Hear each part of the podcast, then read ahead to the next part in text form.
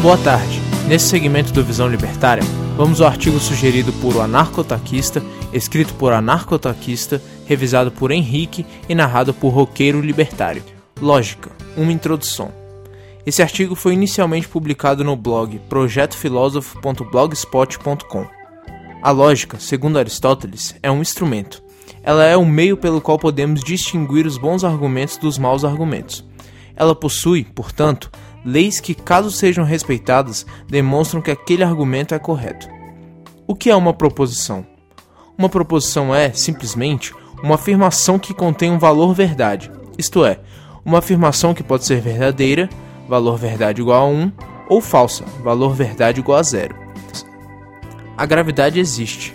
Essa afirmação é uma proposição porque, além dela afirmar algo, que a gravidade existe, ela contém um valor verdade, ela afirma que algo existe. Portanto, isso pode ser tanto falso, no caso dessa coisa não existir, quanto verdadeira, no caso desse algo existir. Neste exemplo, é uma proposição verdadeira. O que se segue dessa definição é que uma proposição também necessita ser coerente. Pense, por exemplo, na afirmação: a grande redonda esfera. Ora, essa é uma afirmação, porém não contém um valor verdade, já que não se pode dizer nada sobre a veracidade da afirmação a grande redonda esfera. Portanto, ela não é uma proposição. Uma proposição necessariamente precisa ser coerente. O que é um argumento? Um argumento nada mais é do que uma proposição que dá razão a outra proposição. Isso quer dizer que um argumento é uma afirmação com valor verdade que prova outra afirmação com valor verdade. Podemos dizer, de outra forma, que um argumento é constituído de premissas que nos levam a uma conclusão. Note que premissas e conclusões nada mais são do que proposições. Por isso, um argumento é uma proposição que dá razão a outra proposição. Por exemplo, se eu falo é porque eu estou vivo. Quer dizer que se eu falo, logo estou vivo. Da diferença entre os argumentos. Um argumento pode ser válido, inválido e sólido, quando se trata de premissas certas, o que nos leva a um argumento dedutivo. Caso as premissas não sejam certas, sejam duvidosas, temos um argumento indutivo. Este pode ser forte ou fraco. Um argumento inválido é um argumento em que a conclusão não se segue das premissas. Por exemplo, se eu ando, logo eu deixo de invadir uma casa. Note que este argumento não faz o menor sentido. Isso ocorre porque a conclusão não é sustentada por suas premissas. Este é um argumento inválido, é um simples salto lógico. Um argumento válido é um argumento em que a conclusão segue-se das premissas, sendo elas verdadeiras ou não. Por exemplo, todo gato é azul. Miau é um gato, logo miau é azul. Veja que agora o argumento parece mais plausível, já que a conclusão é sustentada pelas premissas. O grande problema é que a premissa todo gato é azul não é verdadeira, portanto, a conclusão também não é verdadeira. Um argumento sólido é um argumento em que a conclusão segue-se das premissas, e as premissas são verdadeiras, fazendo, portanto, o argumento ser verdadeiro. Por exemplo, todo humano é mortal, Sócrates é humano, logo, Sócrates é mortal. Um argumento sólido é o que podemos chamar simplesmente de argumento correto, Note que a conclusão é simplesmente a repetição do que já foi dito anteriormente nas premissas. Esses são os argumentos quando falamos de deduções, isto é, partimos de uma regra geral, todo mundo é mortal, e conclui com uma regra particular, logo, Sócrates é mortal. Isso é o que chamamos de dedução.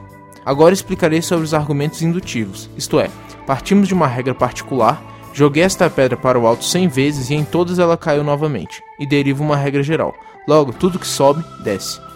Note que esse tipo de argumento não expressa certeza de nada, ele simplesmente apresenta uma probabilidade. Um argumento forte, como fica claro pelo nome, é um argumento em que a probabilidade daquilo ser verdadeiro é alta, em que o número de evidências que colaboram para aquela conclusão são altas. Por exemplo, eu joguei uma pedra para o alto 100 vezes e em todas ela caiu novamente. Eu joguei mais mil objetos massivos 100 vezes e em todas elas caíram novamente. Logo, tudo aquilo que é massivo e sobe também desce. Veja, eu parti de um particular, uma pedra, mil objetos e cheguei a uma regra geral, tudo aquilo que é massivo.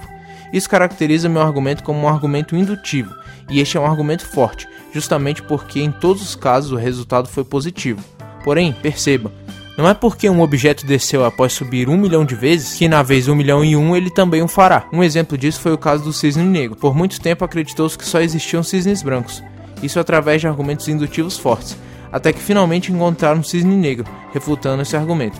A única forma de provar que algo caíra todas as vezes que subir é por meio de uma regra geral, tal como a lei da gravidade. Um argumento fraco é aquele que tem pouco número de evidências em seu favor. Por exemplo, eu vi 10 cisnes brancos. Logo, só existem cisnes brancos. Isso é um argumento fraco porque tem um número baixo de evidências. Perceba que indução é generalização e que não é porque um argumento indutivo é forte que ele é verdadeiro. O axioma da lógica. Como disse, argumentos são proposições que dão razão a outras proposições. Ora, mas se é assim, como pode ter certeza de algo? Se tudo é derivado de outras afirmações com valor verdade, como podemos saber se em algum ponto alguma proposição não será falsa?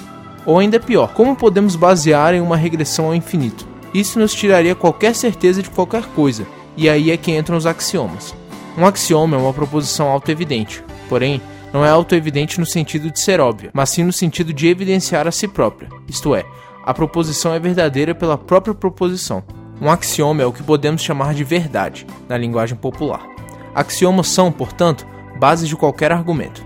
A lógica possui o seu axioma próprio, que é o axioma da não contradição. O axioma da não contradição diz basicamente que o valor verdade de uma afirmação não pode ser ao mesmo tempo verdadeiro e falso. Por que essa proposição é um axioma? Simples, porque se você negar que proposições não são verdadeiras e falsas ao mesmo tempo, então você necessariamente afirma que proposições são verdadeiras e falsas ao mesmo tempo.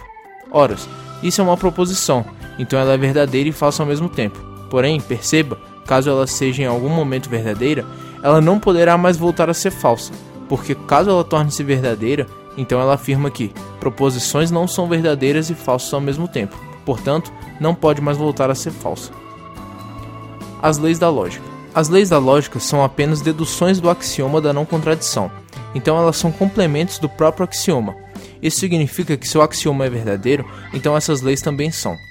Vamos às leis. Lei do terceiro excluído. Esta lei afirma que uma proposição ou é verdadeira ou é falsa. Ora, isso torna-se óbvio quando nós entendemos que uma proposição não é verdadeira e falsa ao mesmo tempo. Se ela não é verdadeira e falsa ao mesmo tempo, então ela necessariamente é ou verdadeira ou falsa.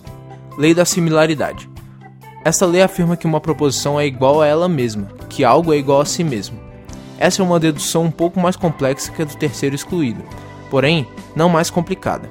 Para chegar a essa conclusão, partindo do axioma da não contradição, nós temos que entender que para uma proposição só poder ser verdadeira ou falsa, ela em primeiro lugar tem que ser igual a si mesma. Ora, para que a afirmação ovos existem seja verdadeira, então ela em primeiro lugar tem que significar ovos existem. Conclusão.